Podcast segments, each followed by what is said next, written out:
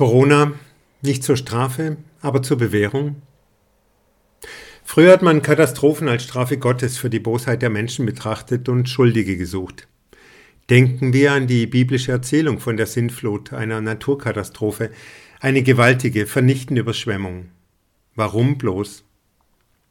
Als aber der Herr sah, dass der Menschen Bosheit groß war auf Erden und alles Dichten und Trachten ihres Herzens nur böse war immer da, da reute es ihn, dass er den Menschen gemacht hatte auf Erden, und es bekümmerte ihn in seinem Herzen, und er sprach, ich will die Menschen, die ich geschaffen habe, vertilgen von der Erde, vom Menschen an bis zum Vieh und bis zum Gewürm und bis zu den Vögeln unter dem Himmel, denn es reut mich, dass ich sie gemacht habe.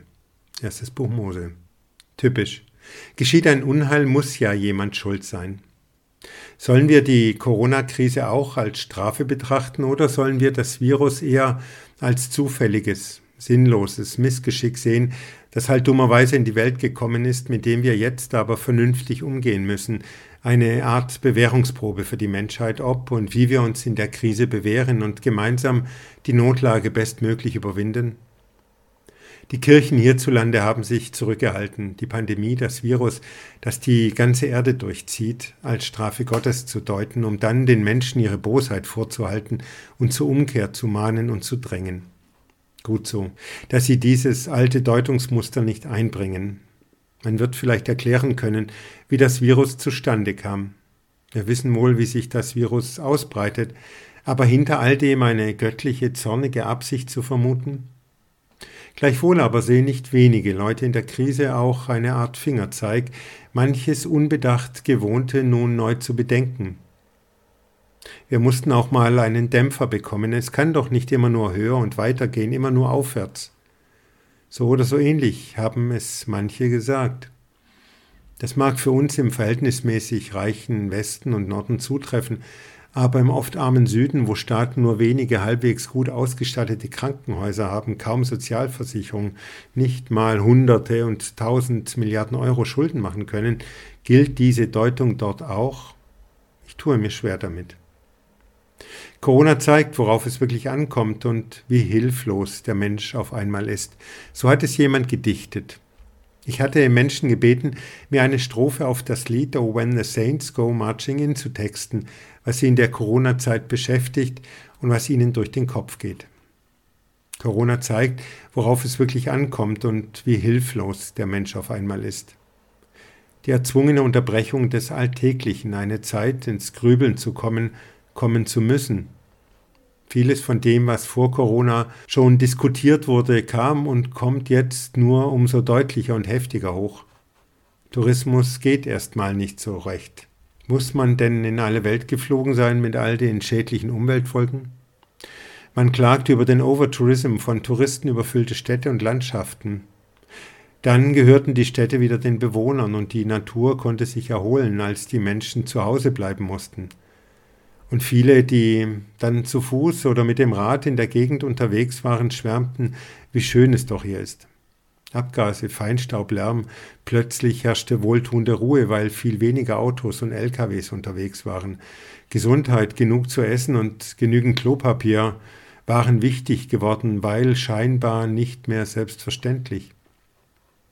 Der Innenminister von Baden-Württemberg schrieb mir in einem Brief, nach der Krise werden wir große Freude, ja Euphorie und ein neues Gefühl für all die vielen Vorzüge entwickeln, die all die Jahre vielleicht zur Selbstverständlichkeit verkommen sind, einander in den Arm nehmen, sich mit Freunden treffen, reisen oder einfach nur gesund sein. War Corona nötig, um uns dafür die Augen zu öffnen, das einfach Gute wieder zu entdecken und zu schätzen, aber auch um schädliche Lebensweisen deutlicher zu erkennen? Es gibt auch die, die sagen, das hat überhaupt nichts Gutes.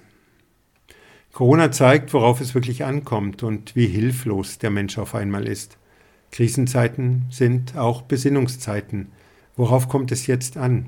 Was ist wirklich wichtig im Leben, im ihr eigenen und im gesellschaftlichen Miteinander? Haben wir das gebraucht? Hilf uns, o oh Gott, das Rechte tun. Schenk Weisheit, sende deinen Geist. Hilf uns sehen, was von uns gebraucht wird. Führe du uns, guter Gott. So hat jemand anderes auch gedichtet. Hilf uns, o oh Gott, das Rechte tun. Schenk Weisheit, sende deinen Geist, hilf uns sehen, was von uns gebraucht wird. Führe du uns, guter Gott.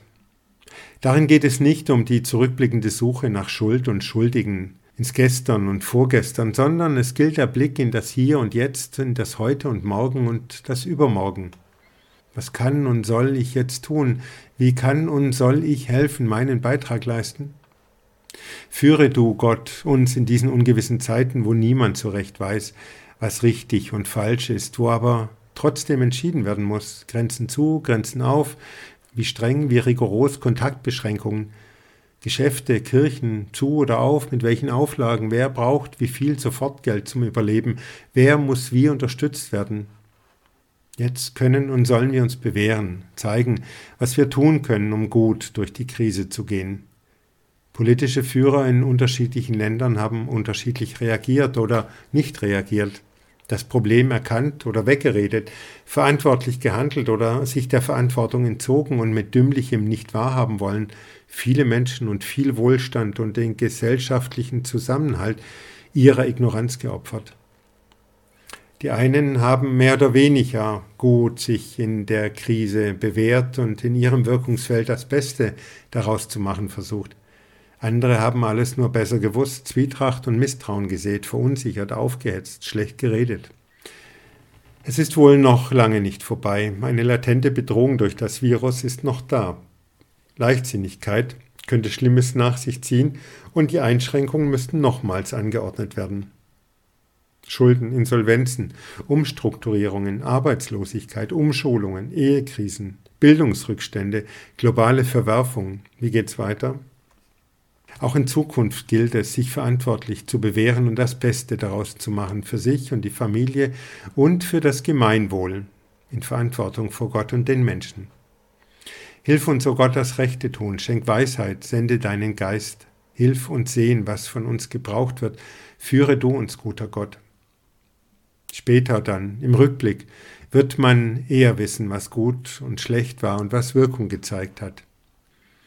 Es wäre gut, wenn man sagen kann, ich, wir haben uns zumindest redlich bemüht, das Beste daraus zu machen und die anderen nicht aus dem Blick verloren. Möge Gott seinen Segen auf all das wohlwollende Schaffen legen.